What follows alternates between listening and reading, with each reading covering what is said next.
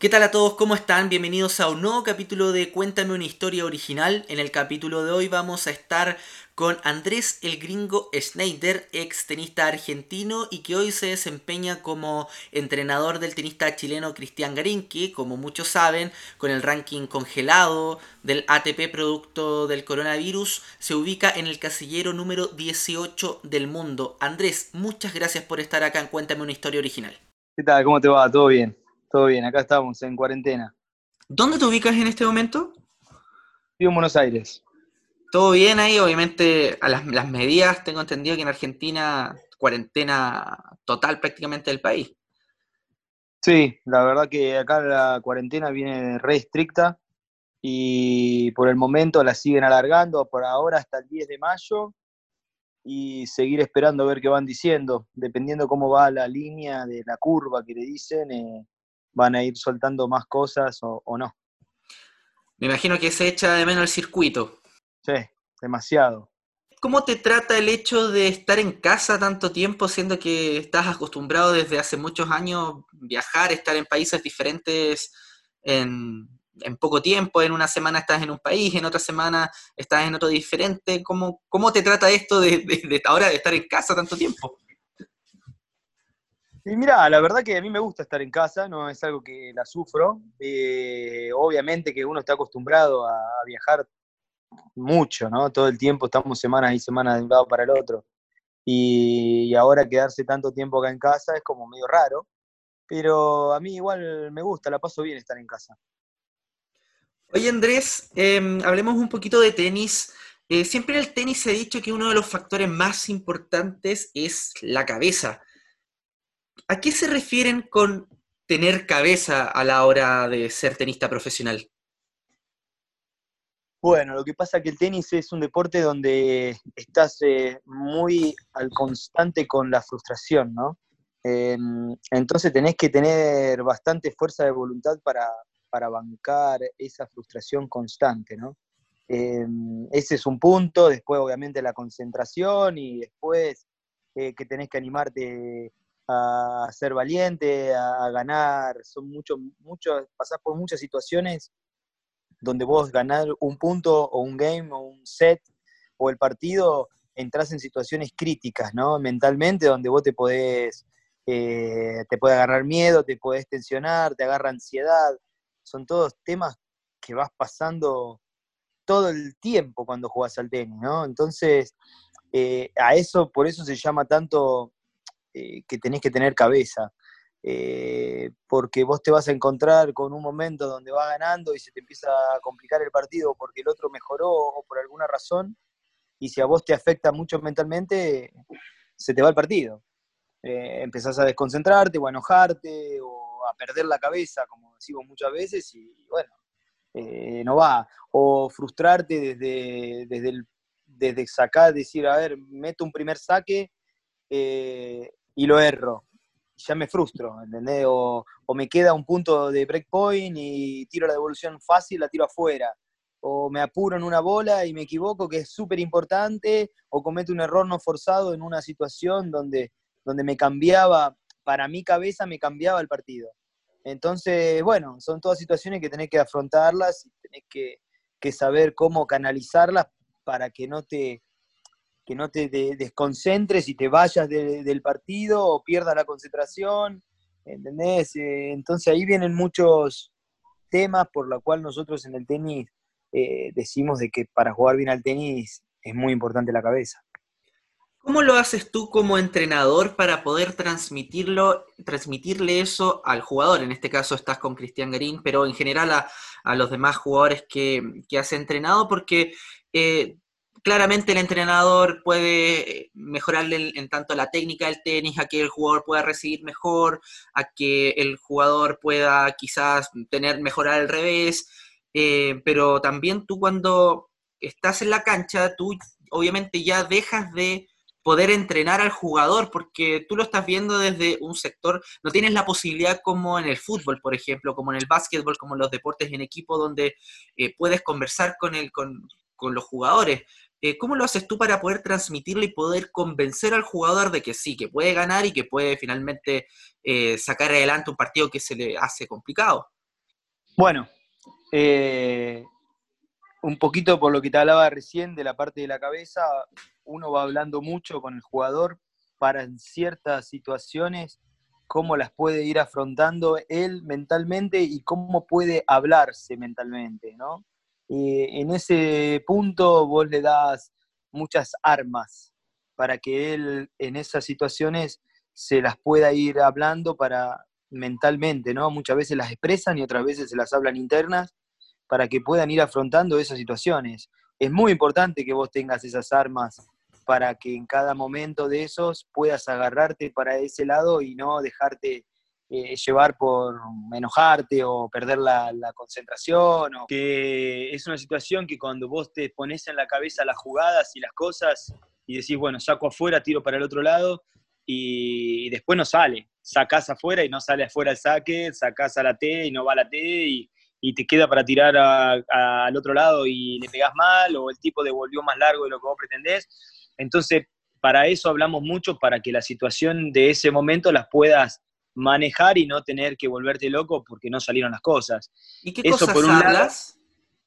¿Cómo? ¿Qué cosas hablas? Porque me, me, dices, eh, esas cosas las hablamos. ¿Qué cosas hablas? ¿Qué consejos das? Hablamos, hablamos muchísimo en el sentido de cómo hablarte, ¿no? Hablarte normalmente es cosas que te podés decir positivas.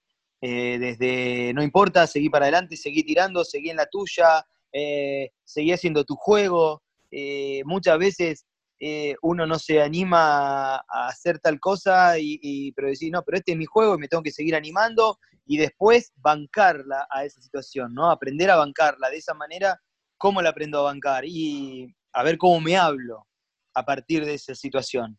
¿Entendés? O sea, no sé, yo decido, decidimos nosotros dos de que tu mejor juego es que entres a devolver arriba de la línea el segundo saque. Y, y entras en esa situación y es importante el, momento. Y vos decís, ¿qué hago? ¿Me voy para atrás y la tiro a meter? ¿O me meto arriba de la línea y hago mi juego, el que yo tengo hablado con mi entrenador y pautado eh, para hacer? ¿Entendés? Entonces, eh, sobre eso, eh, yo te pido de que te animes. Y para eso te pido, dale, animate. Y si te animás a hacerlo y, sale mal, bueno, tenemos palabras que nos tenemos que decir en esa situación para poder afrontar esa frustración de ese momento, ¿no? Desde, eh, no importa, ese es tu juego, seguí tirando, seguí animándote, eh, seguí valiente, seguí, no sé, hay muchas palabras que te pueden llevar a, que vos te sigas animando y sigas no te siga saliendo del foco que, ya tenés o el, o tenis que tenés o como, como entraste a jugar el partido y lo puedas seguir haciendo durante mucho tiempo, ¿viste? Porque si no, entras en un montón de, temas y de dudas mentales que te llevan a, jugar diferente o a, salir del juego o a salir del patrón que uno tiene, ¿entendés? Y ahí empezás a armar toda una vuelta que complica. Yo, por otro lado, en la cancha soy de hablar muchísimo, entonces yo sé que no puedo hablar, pero hablo muchísimo.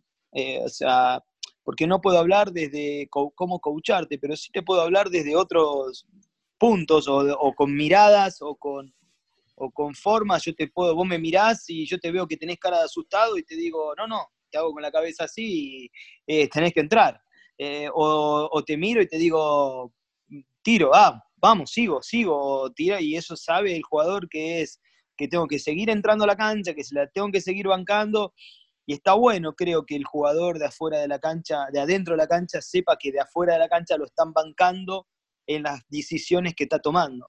A mí me gusta mucho jugar con el jugador y, demostrarle que estamos los dos juntos en el partido, ¿no? Que eh, me mirás y te digo, perfecto, me encantó, y la tiraste dos metros afuera a lo mejor pero yo te digo perfecto, me encantó porque era la que, la que valía. Eh, muchas veces el jugador eh, o se va para atrás y yo decido que tiene que ir para adelante y él sabe que tiene que, ir para adelante y se va para atrás y me mira y la tira afuera y yo le digo, no. O sea, no, porque no, no era lo que tenemos hablado. Vamos a jugar, a ganar o a perder en la nuestra y en la que salimos a hacer.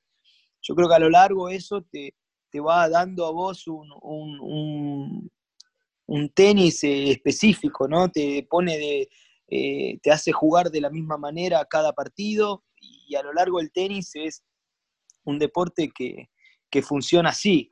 Eh, si vos ves a los buenos, eh, todos tienen una manera de jugar y, la, y, la, van a, vos a lo mejor no sé cuánto sabés de más o, peor de tenis, pero si mirás jugar a Nadal, ya debes saber lo que hace Nadal, si lo viste jugar 10 veces, porque decís, uh, Nadal, esta pelota la tira siempre acá, o Roger Federer, sabés que hace ciertas jugadas y, las va a seguir haciendo, el tipo eh, tiene un patrón de juego, una manera que eso se va logrando con todas estas cosas, de animarse, de, bancar, de, jugársela, de pues, saber competir cada vez mejor y de saber hacer su juego cada vez mejor. Eh, eso te da un patrón, un patrón y, una tranquilidad mental eh, muy grande para mí.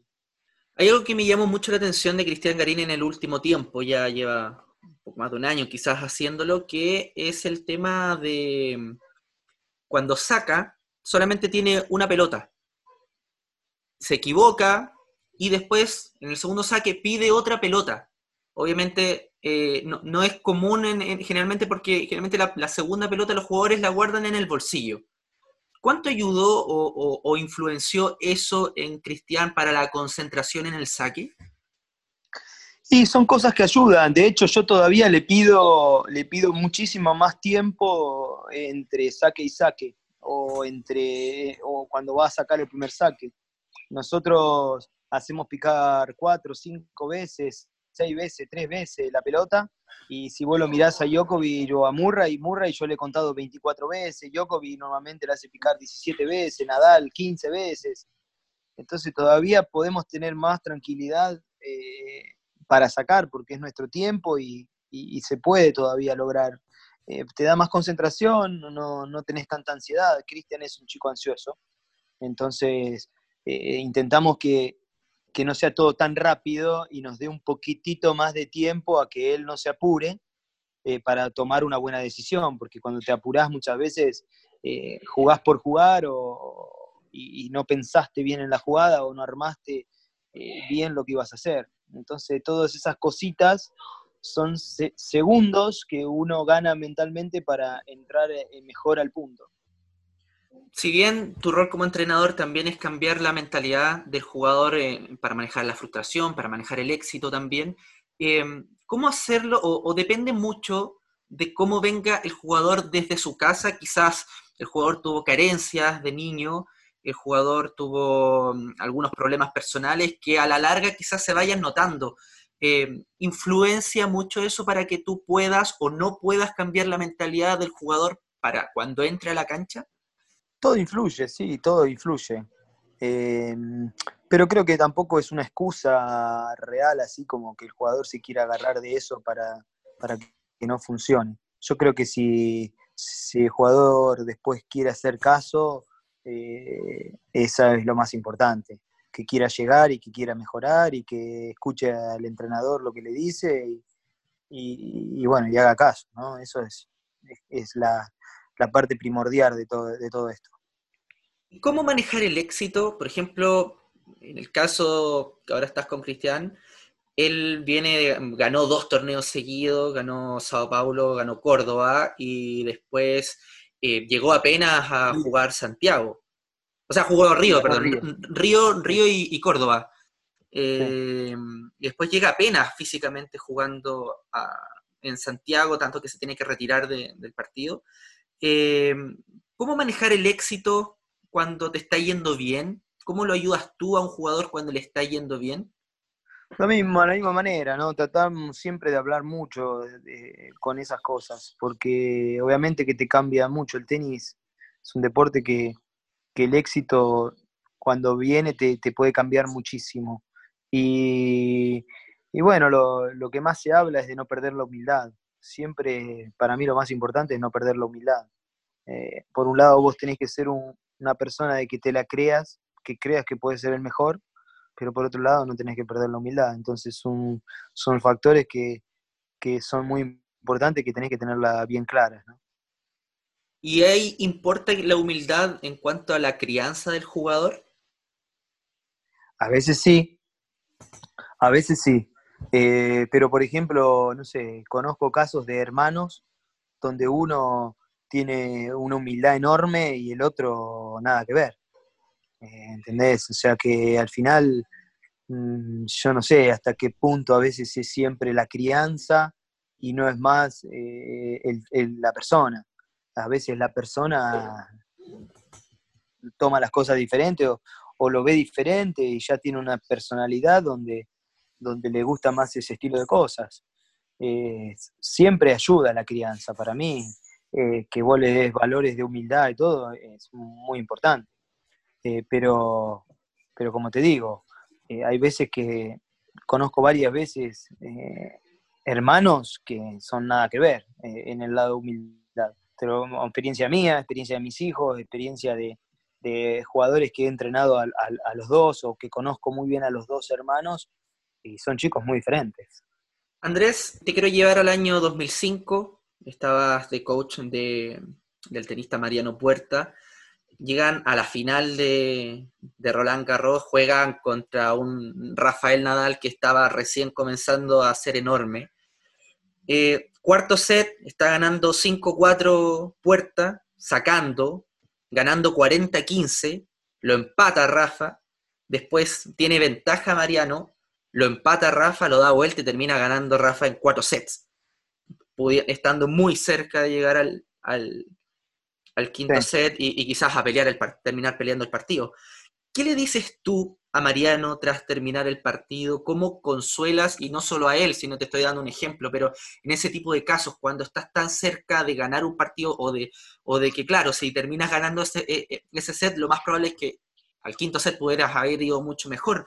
¿Qué dices tú? ¿Cómo consuelas y, cómo tratas ese tipo de cosas cuando estás muy cerca del éxito y finalmente no, no lo consigues?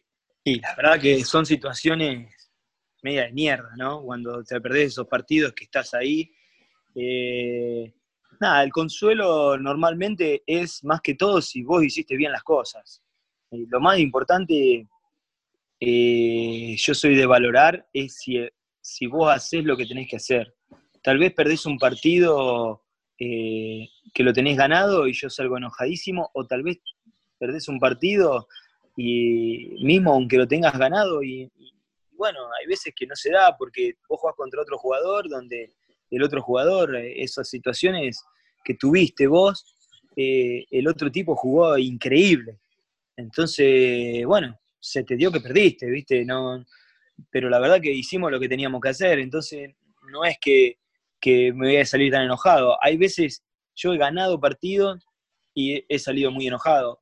Eh, muy enojado de pelearme con el jugador, pelearme, pelearme, pelearme y terminar a las puteadas entre los dos. Y habíamos ganado. Eh, de hecho, tenemos, tenemos un partido con Cristian el, año el 2018 que habíamos ganado dos torneos seguidos y el partido de semifinal de, de, Lima a mí no me gustó nada, pero nada, nada, porque él ahí no, más que no había jugado, no había respetado lo que habíamos pautado en cierta forma y él lo sabía también y por eso que que también me terminó dando la razón, pero salimos de la cancha y salimos los dos y salimos a discutir, ¿entendés? Y discutimos durante un rato porque habíamos ganado y veníamos ganando dos semanas seguidas. Pero si la situación, ¿entendés? Para mí tiene que ver mucho más si vos saliste a hacer lo que, lo que tenías que hacer. Eh, es más fácil encarar esos momentos. Ahí le decís, mira, la verdad que es bien jugado, me gustó mucho, o sea, jugaste bien y él también lo sabe y normalmente te quedas más tranquilo. El problema muchas veces es cuando vos tenés que, que esos partidos no hizo caso, no quiso hacer lo que venía haciendo, eh, se cagó, eh, no tiró, venía tirando y no tiró, venía jugando por revés, empezó a jugar por derecha, hizo saque y re cuando nunca hicimos un saque y re, y vos decís, ¿qué hiciste? Entonces ahí salí de golpe, a, te atacás un poco más. Eh, nosotros ahora con Londero en Buenos Aires perdimos semifinal del partido, sacando para el partido con, con Ruth, y el partido era ganar Buenos Aires, porque no había final y era ganar un torneo también en casa, después de que Cristian había ganado Córdoba, y, y Londero tenía ese partido ganado, ganado, se apuró, salió a hacer cosas que no veníamos haciendo, tiró tres misiles de derecha apurado y las tiró las tres afuera, y bueno, terminó el partido y la verdad que yo quedé muy caliente, porque si perdemos un partido que que no tenemos que perder, pero no tenemos que perder porque saliste a hacer algo que no veníamos haciendo. O sea, ¿por qué no seguiste con la nuestra? Dejaste de mirar, dejaste de hacer esto, dejaste de... un montón de cosas donde yo, termino enojado ahí. Y él lo sabe y al final terminamos los dos enojados. Entonces, por ese lado a veces hablamos, hablamos de esa manera. Eh, yo no soy de, de, mm, ¿cómo se dice la palabra? Eh, de conformarme, a veces mismo con, con, resultados que ganemos. Si jugamos mal o hicimos cosas mal, a veces lo remarco muy rápido. Y para mí muchas veces estas situaciones en la victoria está muy buena remarcarlas porque son las que más entran. Cuando vos ganás esos partidos eh, y te encontrás que vas a jugar otra ronda, a mí me gusta remarcar las cosas malas y las buenas, pero hago mucho hincapié en, de golpe en, que cuando cambiaste mentalmente el partido o empezaste a hacer tu juego o tus cosas, eh, resultaron. Yo me encuentro en un montón de torneos que ganamos un partido jugándolo mal, muy mal, con alguno que otro destello bueno, pero que jugamos, jugamos muy mal. Yo me agarro mucho de esos partidos y muchas veces termino ganando los torneos después de eso. ¿Entendés? Cuando tuviste match point en contra, eh, jugaste malísimo, momentos importantes, no pudiste hacer tu tenis, pero a lo mejor en un momento apareció y me agarro de esas cosas y terminás teniendo una charla constructiva espectacular eh, y terminás ganando el torneo. En la derrota es donde más aprendes, siempre. Pero en la derrota en el tenis tenés que jugar la semana que viene contra otro adversario, contra otra situación, contra, contra un montón de cosas que a veces no lográs poder hacer. Eh, ¿Entendés? Yo salís de una cancha hoy, jugaste con Isner y perdiste, y decís, no, pero acá tendría que haber hecho esto, y la semana que viene jugás contra uno que te tira todas las bolas para arriba, cuatro metros atrás de la cancha, y no lograste hacer nada de lo que habías hablado con el anterior, de un montón de cosas. Entonces no es tan fácil. Pero cuando venís, cuando ganás esos partidos que los tenés perdidos, muchas veces en los torneos te encontrás con los torneos. y si mirás, eso pasa muchísimo. Cantidad de jugadores que vienen jugando muy mal, zafan una primera ronda y después se encuentran con que ganan el torneo o juegan un torneo excelente. Así que nada, ese tema de hablar después del partido es... Eh, yo no soy de conformarme casi nunca, viste, con, con, lo que pasa. ¿Cómo eres para analizar los partidos con, en este caso, con, con Cristiano, con el, cualquiera que sea el pupilo que tengas? Eh, ¿Eres de ver los partidos de nuevo con él, las falencias, las virtudes? Eh, ¿Ven mucho tenis en conjunto? No, vemos muy poquito, casi nada te diría, en conjunto. No. Normalmente hay jugadores que no les gusta verse, hay otros que eh, les gusta un poco más. Eh, normalmente mis jugadores escuchan mucho lo que yo les digo, confían mucho en lo que yo les digo. Eh, o sea, yo soy de mirar mucho tenis y de mirar mucho a los rivales. Normalmente me miro dos, tres videos de los jugadores eh, que vamos a enfrentar y, bueno, normalmente los conozco bastante, me gusta decirles qué van a hacer los rivales. O sea, me gusta mantener mi juego, la idea es que vos mantengan... No soy de la idea de que vos tengas que cambiar tu manera de jugar para enfrentar a rivales. Hay muchos entrenadores a veces que ponen al jugador en situación donde donde lo hacen, si a vos te molesta que te suban a la red, yo le venga a decir a Cristian que haga aquí red. ¿viste? Si nosotros no hacemos aquí red, ¿por qué voy a hacer aquí red? Entonces, a mí me gusta tratar de, encontrarle la vuelta eh, con lo que yo tengo. Y bueno, para eso doy muchas pautas de lo que yo veo del otro jugador, qué es lo que va a hacer cuando nosotros hagamos tales situaciones.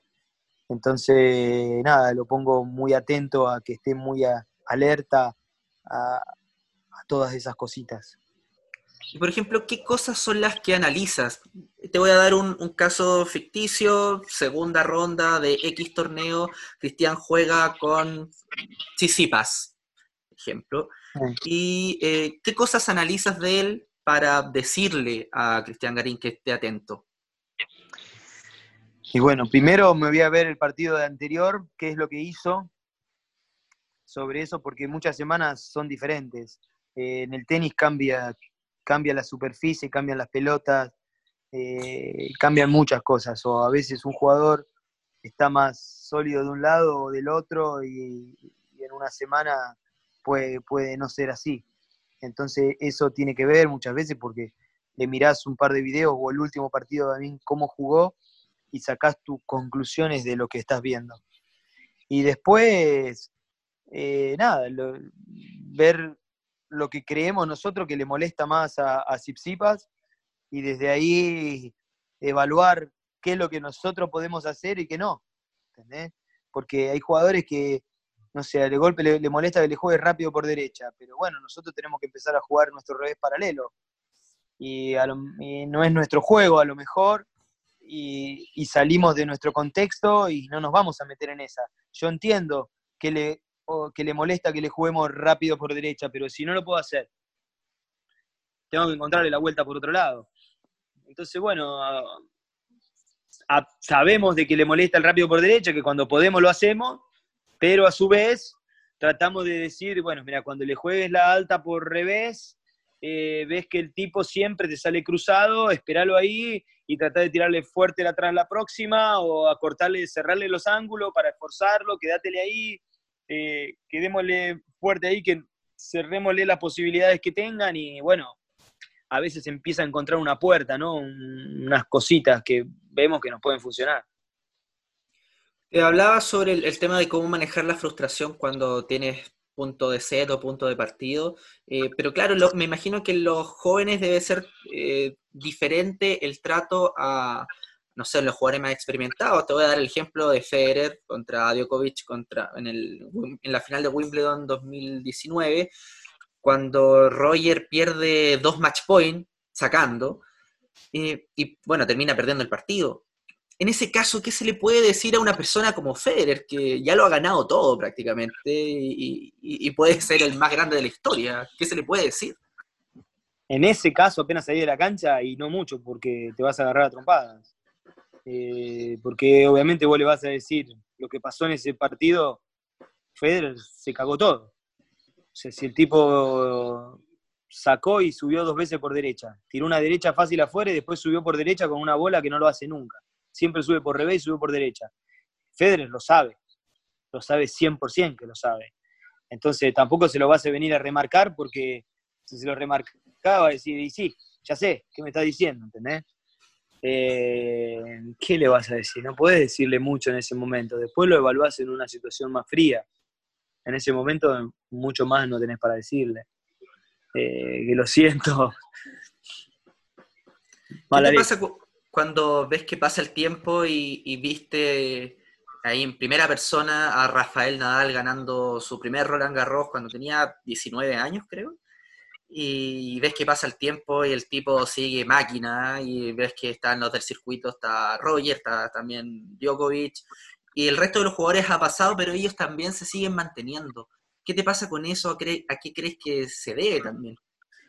Bueno, se, se da para mí a, un par de, situaciones, no es una sola, para mí son varias. Una, la competencia que tienen entre ellos, que es, es increíble, que entre los tres se están matando a ver quién es el mejor de la historia. Eh, después se da de que ha cambiado mucho el físico en los últimos años. Eh, antes un jugador a los 27 años ya estaba viejo y era, se tenía que retirar y hoy un jugador de 27 dice, puedo jugar 10 años más. Entonces, desde ese punto, hoy se están rompiendo millones de, metas y de marcas que antes no, se tenían en cuenta y posiblemente mañana vas a tener un Tsitsipas, a un Zverev o, o esperemos que Cristian también y un montón de jugadores de esta edad de ahora que van a perdurar durante otros 10, 12 años más. Eh, eso antes era imposible de pensarlo porque no había una manera de sostenerlo, porque por, lo que se sabía físicamente, ¿no? Eh, hoy los jugadores tienen sus psicólogos, sus, sus fisios, sus preparadores físicos y hoy se sabe muchísimo más, desde la parte física hasta la parte tenística y la alimentación también, que es re importante. Entonces, hoy pueden jugar y, yo te, creo que eh, Federer te puede estar jugando una semifinal, una final de Grand Slam con 40 años. Así que nada, Eso es. Uno ve a los jugadores. Uno ve a los jugadores de Latinoamérica que son de la misma época de Federer, Masu González también, Albandián, Gaudio, Coria, eh, y todos ya cuando pasaron los 30 años estaban casi retirados prácticamente físicamente. Y ves a Federer, que hoy día, como tú lo dices, perfectamente podría llegar con 40 años a una semifinal de Grand Slam y seguir compitiendo. Sí, bueno, son maneras de verlo, ¿viste? O sea, yo creo que hubo algunos jugadores que tuvieron problemas físicos, hubo otros jugadores que no, un Coria o un Gaudio no tuvieron problemas físicos, podrían haber seguido jugando. Nalbaldián sí tuvo problemas físicos. Eh, hubo jugadores que podrían haber seguido jugando y otros no. Eh, para mí el sudamericano tiene un desgaste superior también al europeo. Eso cuenta mucho al, momento final, porque nosotros nos queda todo muy lejos. Para nosotros no es fácil jugar dos semanas y volvernos a la casa.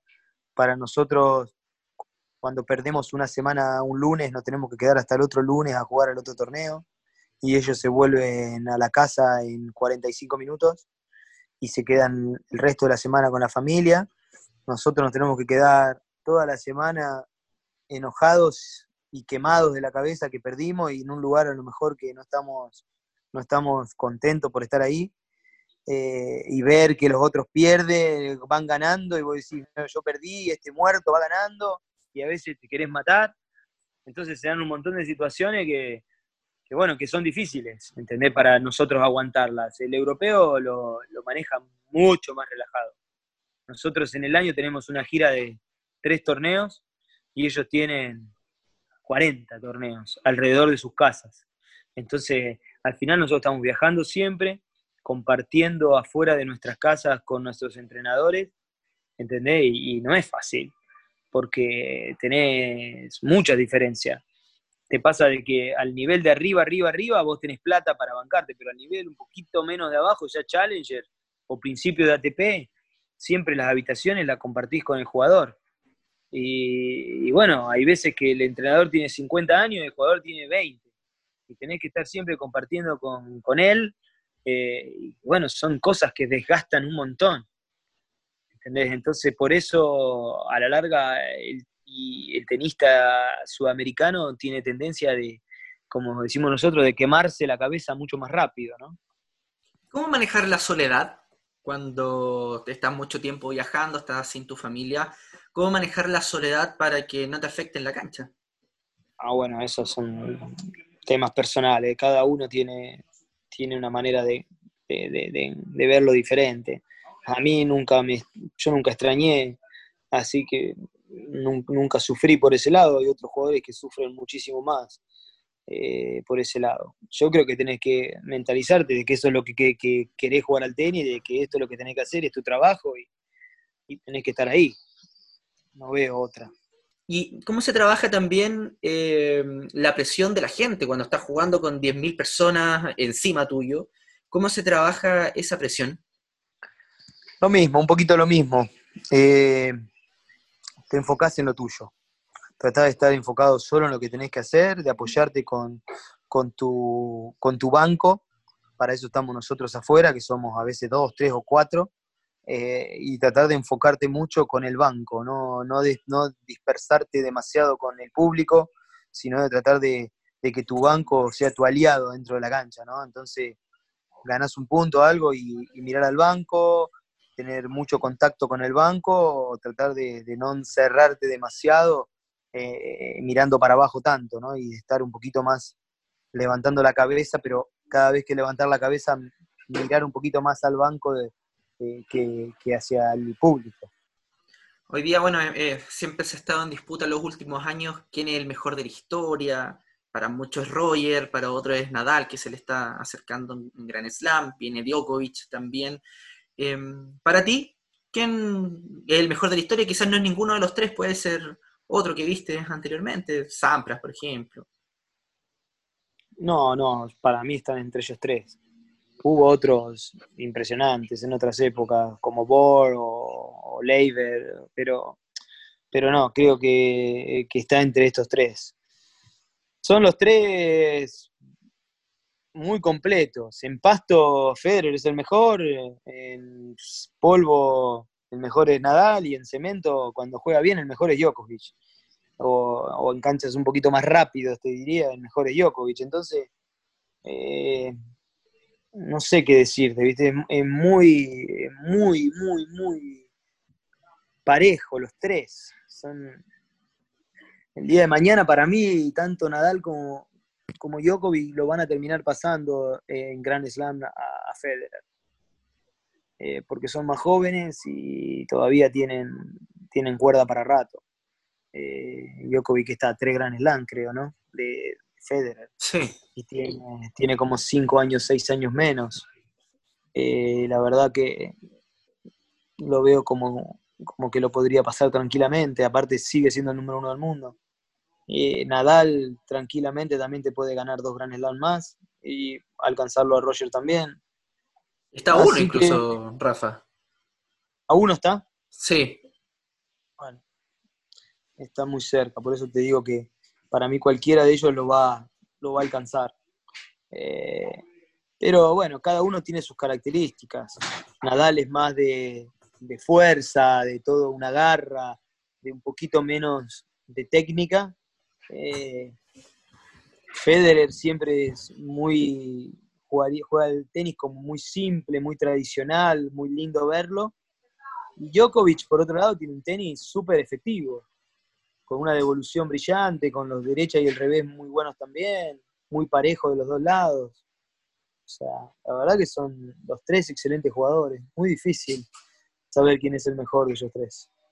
¿Cómo, obviamente tú lo tendrías que ver de afuera, pero cómo, cómo sería entrenarlos? Porque yo veo en el caso de, Roger que lo entrena Lubisic, eh, que cuando estaba en el circuito Roger siempre le ganó. Eh, eh, en, estricto rigor, Roger siempre fue mejor que él y ahora Lubisic lo entrena a Roger. ¿Qué puede aportar, en este caso él, a un jugador que que siempre te ganó prácticamente. No, bueno, pero eso no tiene, no tiene mucho que ver. Como entrenador podés ver un montón de falencias. De hecho, Roger tiene muchas falencias que vos le podés ver. Eh, se le entrena se le entrena todas las cositas que vas viendo que, no están bien. O sea, a Roger le podés entrenar muchísimo el revés, le podés entrenar muchísimo la derecha. Eh, y tiene que estar muy entrenado para, poder mantener el tenis que, tiene, que sigue teniendo. Y le vas hablando de mucho, situaciones de partido. Y salís de un partido y como te decía antes, no, tal vez no sentiste nada a la derecha. Y aunque sea Federer, yo lo veo jugar a Federer a veces y la derecha a la carrera a veces no la puede meter. Y bueno, al otro de ese día hablas de eso y al otro día practicas un poco la derecha a la carrera y vas viendo, tal vez eh, hay que mejorar un cachito la terminación, no porque no lo haga, él tiene la derecha perfecta, pero hay momentos que se descalibra un poquito, ¿no? Y donde vos tenés que ir ahí manteniéndola y, y esa, eso vos lo ves de afuera de la cancha. Dentro de la cancha muchas veces no ves que te tirás la pelota un poquito a la derecha o un poquito más a la izquierda en el saque, eh, o estás cargando mucho con las piernas, o estás rotando un poquito más rápido o un poquito más lento. Yo de afuera lo veo a eso. Entonces, en el momento por el cual eso después te lleva al partido a que no, estés sacando bien. Y en el partido de golpe hiciste cinco doble faltas, sacaste un 52% primero saque, y bueno, salgamos de la cancha, practiquemos el saque y vos ahí tirás tus pequeñas correcciones que viniste viendo, ¿viste? Son detalles que los tenés que ver minuciosamente, no son cosas que vos las vas a ver grosamente, pero que si las mirás, eh, están. Federer a veces, no sé, el revés no pasa la mano. Eh, bueno, practicamos mucho en pasar la mano, practicás en, agarrar, dejar, agarrar la bola más arriba, a veces la está dejando caer. Cositas que, que vos vas viendo cuando los tipos están jugando y que, bueno, los llevas a la práctica para que el tipo no baje nunca su rendimiento. Andrés, ¿qué tipo de jugadores te gustan dirigir? ¿A, qué jugadores les dices que sí? ¿A qué jugadores les dices que no para dirigir cuando se te acercan? No, la verdad que no. No, no, no tengo así un, algo que te diga, no, a este jugador no, no los entreno. A mí lo que me gusta en realidad es es yo que me hagan caso también, ¿no? Que yo decir, no soy, no soy de, no me gusta un poco eh, decirte que te llevo el bolso nada más. No soy de ese estilo de entrenador. Hay, hay otros entrenadores que a veces eh, por estar con cierto jugador dicen, no importa, yo estoy todo el día con él. A, mí eso no, me gusta. Tal vez mañana me viene a buscar un, un Del Potro. Y si Del Potro quiere que yo lo entrene y, me va a escuchar y cree que yo lo puedo ayudar y que le puedo dar eh, algo más a su tenis, estaría encantado en ayudarlo. Pero si me viene a buscar Del Potro y para que y, yo voy al entrenamiento y él va a hacer lo que quiere y yo no le voy a poder corregir nada, no le puedo hablar de nada. Eh, y bueno, no, me seduce para nada y no me importa que sea eh, Roger Federer. Mm, a mí no me seduce. O sea, soy, soy así. O sea, eh, no es que lo que yo digo tiene que ser, pero hablamos mucho con el jugador y nos ponemos de acuerdo en muchas cosas. Yo doy mi, parte de vista, eh, el otro jugador da su parte de vista también. O sea, hablamos con Cristian y de golpe, che, estoy viendo esto. Y él a lo mejor me dice, no, yo siento esto. Bueno, y veamos, dale, tira, bueno, fíjate, eh, me parece que es como te digo yo, o, me dice, no, la verdad le digo, yo tenés razón. Eh, lo que estás haciendo ahí te está yendo bien y seguí con eso. O sea, soy de, hablarlo y de negociarlo todo lo pues nos tenemos que poner de acuerdo, ¿no?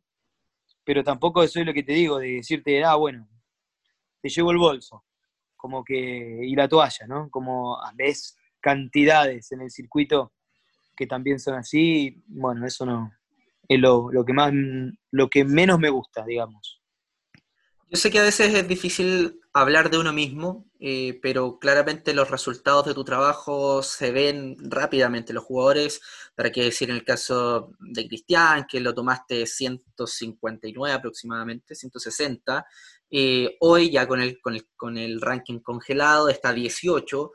Eh, Alondero también lo agarraste jugando también en un ranking bajo. ¿Para qué decir volver al pasado con, Mariano Puerta, donde lo agarraste tomando, jugando futuro prácticamente, lo llevaste ya a una, a una final de un gran slam. ¿Qué crees tú que tiene tu trabajo para que dé resultado tan, tan rápido y tan certero también? Habría que preguntarle a los jugadores. Sí, claro, por eso te digo que cuesta hablar muchas veces de uno mismo. Sí, eh, mira, yo lo que trato de, trabajar, como te digo, en todas estas cosas, a mí me gusta más que todo eh, ponerme la camiseta del jugador, en la piel del jugador. Yo soy de que yo creo que te doy mucha confianza, que, que, trato de que no te sientas solo afuera en la cancha, de, bancarte mucho. Y, después de ayudarte en todas esas cositas mentales que a la larga creo que son eh, la clave, ¿no? la llave del éxito. Eh, para eso yo juego mucho el partido con, el jugador, eh, tanto tácticamente como emocionalmente también. Sufro con el jugador y si perdemos, a lo mejor me, quedo encerrado con igual que el jugador. la vivo de esa manera, o sea, yo lo vivo mucho al, partido y, a las derrotas y a, los triunfos. O sea que yo creo que esa confianza se le transmito a ellos que en cierta forma después dicen, vamos juntos a la guerra, ¿no? No voy yo solo eh, a pelear. Es como que tengo un entrenador que, me banca en, todo. O sea, yo soy de, ese estilo, ¿no? De, jugármela mucho con, él. Eh, a veces hasta me la juego mucho económicamente también. Jugadores que, cuando el jugador está mal económicamente, muchas veces los he bancado muchísimo, desde no cobrar a cobrarle poco. Y cuando no ha ido mejor, eh, nos ha ido bien a todos. soy de ese estilo, ¿no? soy de que valgo tanto, pagame tanto y vas perdiendo y, yo cobro tanto. No sé, no, no lo veo a eso. Me gusta un poco que luchémosla juntos. Y bueno, aparte de, la experiencia que tengo o de cómo yo lo hablo, ¿no? De cómo lo veo al tenis. Pero para mí lo que más yo ayudo al jugador en darle todas esas armas mentales eh, y esa confianza para, enfrentar eh, situaciones. Eh, yo siempre lo digo, yo no, no, le enseñé ni a pegar la derecha a Puerta, ni al revés a Cristian, ni, la derecha a Londero, y bueno, tengo un montón de jugadores más, ¿no? Pero que creo que no le enseño a, eso literalmente, ¿no? Le, le enseño a todo, obviamente que trabajo mucho en todo eso también, pero no, pero no, no creo que sea lo primordial. Lo primordial para mí es saber competir y, cómo, cómo enfrentar situaciones en todos esos momentos que posiblemente por alguna razón mental no estás logrando hacer y no estás logrando sacar lo mejor de tu tenis. Eh, Creo que te ayuda a sacar ese mejor de tu tenis. Y bueno, si, tengo las armas para pelear arriba y posiblemente yo logro sacar ese mejor del jugador y, logremos pelear arriba. ¿Cómo se ayuda a un jugador eh, como el caso de Nicolás Yarri, que hace poquito supimos la sanción eh, que tuvo por doping positivo, por contaminación cruzada? ¿Cómo se ayuda mentalmente a un jugador así? Deja ver si no confundo las fechas, pero pasó con Mariano Puerta, que fue suspendido por doping. ¿Tú estabas con él? Sí. Sí, no cuando lo habían suspendido, sino que estuve con él cuando, eh, eh, lo sé, yo lo agarré la primera vez cuando él venía de, justo dio doping positivo, eh, que había dado en el torneo de Viña, y cuando yo comencé a trabajar con él me informó de que había dado doping positivo y tuvimos ocho meses hasta jugar el primer partido. ¿Cómo, ¿Cómo, manejar esa frustración del jugador? Porque no es solamente una frustración de que el, jugador perdió siete primeras rondas seguidas, no, vaya un tema mucho más complicado que eso. Bueno, en el caso de Nico creo que se tiene que quedar dentro de todo bastante tranquilo porque no fue algo que él hizo adrede como para sacar ventaja o hacer trampa. Entonces eso ya, ya mentalmente te, te relaja bastante porque nadie lo está viendo desde ese lado en el tenis y eso eso te ayuda, creo, a estar más tranquilo. A veces cuando vos diste un doping positivo, que, que vos quisiste sacar ventaja, tal vez queda un poquito más mal visto y en tu cabeza te suena un poquito más, ¿no? Eh, por el lado de Nico, ese punto tiene que quedarse tranquilo. Y después es un proceso donde hay que bancarlo, no, no queda otra. O sea, eh, prepararse, tratar de llevarlo lo mejor posible, tiene tiene varios meses todavía para empezar a competir y se va a tener que ir preparando para hacerlo. Lo bueno que puede entrenar, que puede hacer de todo y, prepararse. Eh, yo creo que su desafío es mañana estar lo mejor preparado para, para volver de la mejor manera posible. Ahora prácticamente casi todos están en la misma porque están todo eh, pausado porque el circuito está pausado, em, y el hecho de volver a ser competitivo, el hecho de volver, en este caso, motivar a Cristian luego de tanto tiempo, porque venía súper bien, un verano espectacular, y eh, lógicamente lo va a relajar o lo puede relajar. Eh, ¿Cómo volver a hacerlo competitivo cuando el tenis vuelva? Sí, no es fácil. Esta es una situación que, no se presentó nunca en la vida. Es la primera vez que se, va, se presenta algo así y, bueno, tratar de, un poquito lo que hablé recién de Nico. Estar ahora aceptando las condiciones que se están dando y, tratar de llevarlo de la mejor manera posible, encontrarle todos los días algo para hacer desde la parte física. Cuando se puede jugar un poquito al tenis, se trata de jugar un poquito al tenis eh, y estar mentalmente y físicamente preparados, esperando, atentos a que, a que nosotros, a diferencia de Nico, Nico tiene que esperar hasta noviembre o diciembre, el año que viene tal vez. Nosotros estamos a, la espera de que mañana nos pueden decir arrancás y bueno, habrá que entrenarse más fuerte para, para llegar ahí de la mejor manera posible. Andrés Schneider, muchas gracias por estar acá en Cuéntame una historia original. Esperemos que ya esto pase pronto para, para poder verlos en el circuito luego ya, para que vuelva toda la normalidad. Bueno, muchas gracias. Gracias por la nota igual. Esperemos que, salga, que salga todo bien también con Cristian, eh, que lo podamos ver eh, dentro de los top 10 también, que está cerquita. Ojalá. Eso es lo que vamos a intentar hacer. Andrés, muchas gracias.